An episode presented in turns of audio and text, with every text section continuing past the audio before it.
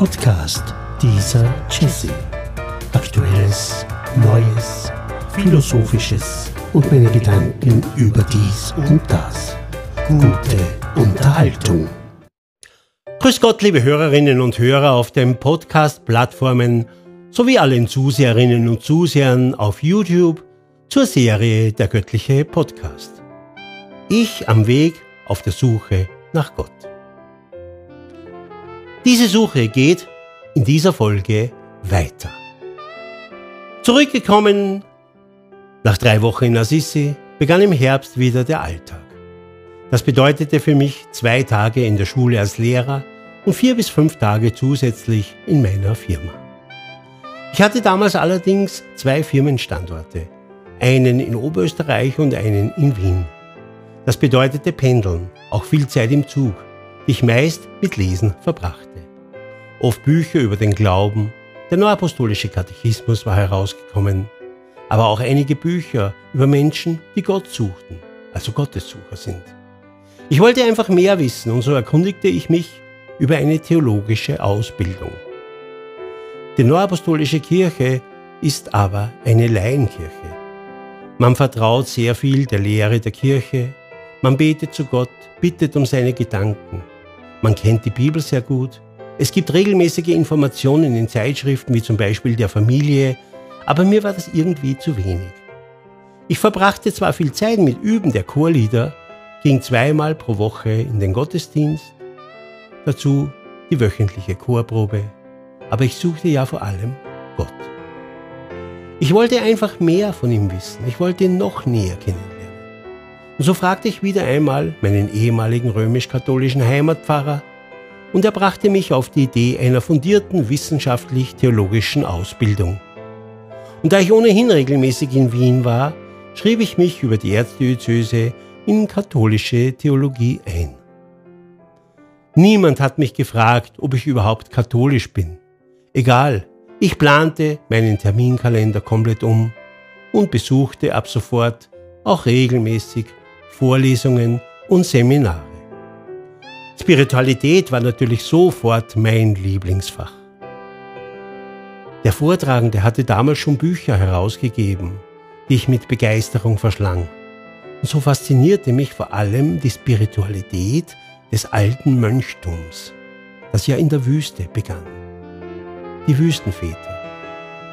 Dazu kam Kirchengeschichte, Altes Testament, Neues Testament, Philosophie, Moraltheologie, Kirchenrecht und vieles, vieles andere. Alles für mich voll spannend bis auf Fundamentaltheologie. Das war mir dann doch etwas zu römisch-katholisch und passte mit meiner liberalen, weltoffenen, ökumenisch, freigeistlichen Glaubenseinstellung so gar nicht mehr zusammen. Dieser Gegenstand oder dieses Fach war so nebenbei der einzige Fachbereich, in dem ich später, trotz vielem Lernens, die schlechteste Endnote bekam, eine glatte 3.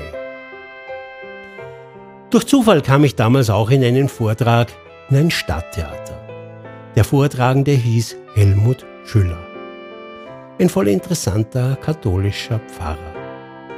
Früher war er Direktor der Wiener Caritas, dann Generalvikar der Erzdiözese Wien, also der Stellvertreter des Kardinals und genau er gründete 2006 mit Pater Udo Fischer, einem Benediktiner Egler, die sogenannte Pfarrerinitiative.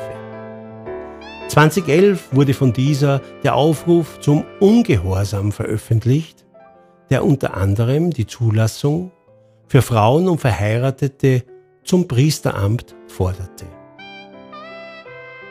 Tja, und so wurde im 2012 der kirchliche Ehrentitel Monsignore entzogen. 2013 traf ich ihn, wie gesagt, in diesem Vortrag. Interessant auch, weil dieser ursprünglich im Pfarrsaal einer Kleinstadt stattfinden sollte. Der Stadtpfarrer über diesen Vorgang allerdings not so amused war, also diesem, sagen wir es so, nicht so toll fand. Darum wurde das Ganze ins Stadttheater verlegt. Gott sei Dank, denn es war bis auf den letzten Platz gefüllt.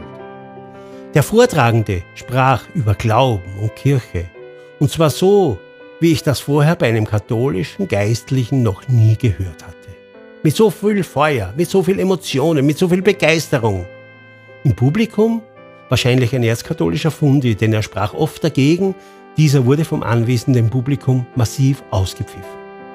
Schüller hatte sachliche und sehr gute Gegenargumente, sodass dieser Hardliner letztendlich unter großem Applaus die Flucht ergriff, mitten im Vortrag. Im Anschluss an den Vortrag kamen wir beide ins Gespräch.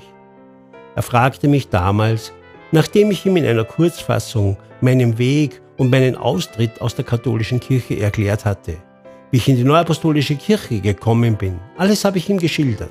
Er fragte mich, ob ich gerne katholisch war. Ja, das war ich. Und so meinte er, es ist besser, nicht aus einer Kirche auszutreten, weil man mit manchen Dingen einfach nicht klarkommt, es ist viel besser, in dieser Kirche für Veränderung zu sorgen, jeden Tag daran zu arbeiten, mitzuarbeiten, dass der Auftrag Gottes an uns Menschen spürbar wird.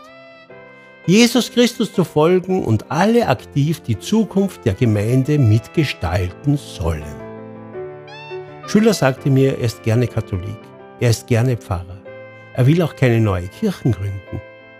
Er fordert vor allem zeitgemäße Kirchenstrukturen und ein Einbinden aller in Entscheidungen der Amtskirche. Die Seelsorgeteams in der Diözese Linz zeigen diese neuen Leitungswege. Sie zeigen neue Wege der Zusammenarbeit. Papst Franziskus fordert oft auf, Kirche vor Ort neu zu beleben. Ja, diese Worte sprach Schüler und von seinen Worten war ich noch lange beeindruckt. Einige Wochen danach kam der Advent. Wie immer im Handel, jedes Jahr der gleiche Stress, der gleiche Ärger. In den Gottesdiensten der Neuapostolischen Kirche und beim Adventsingen, ich war ja nun auch im Chor, kam ich zwar etwas runter, aber innerlich war ich aufgrund der Aggressivität und Ungeduld mancher Kunden und Zeitgenossen und auch einige Fehler, die uns passierten, die mir passierten, die im Betrieb passierten, noch innerlich zerrissen. Eines Abends nach dem Zusperren, es war ein Samstag, ein Einkaufssamstag, saß ich erledigt im Büro. Ich suchte einen Radiosender, kam auf Ö1 und hörte Musik. Es war eine neue Musik für mich. Es war gregorianischer Choral. Die CD der Mönche von Heiligenkreuz wurde vorgestellt. Ich drehte die Anlage lauter, lauschte tief bewegt dieser Musik, suchte auf Google das Kloster Heiligenkreuz und plötzlich hatte ich, wie schon so oft, schon wieder eine Idee. Keine Ahnung woher. Oder doch? Ich sah die Mailadresse im Impressum, schrieb ein paar Zeilen, ob es möglich wäre, Weihnachten einmal anders zu verbringen.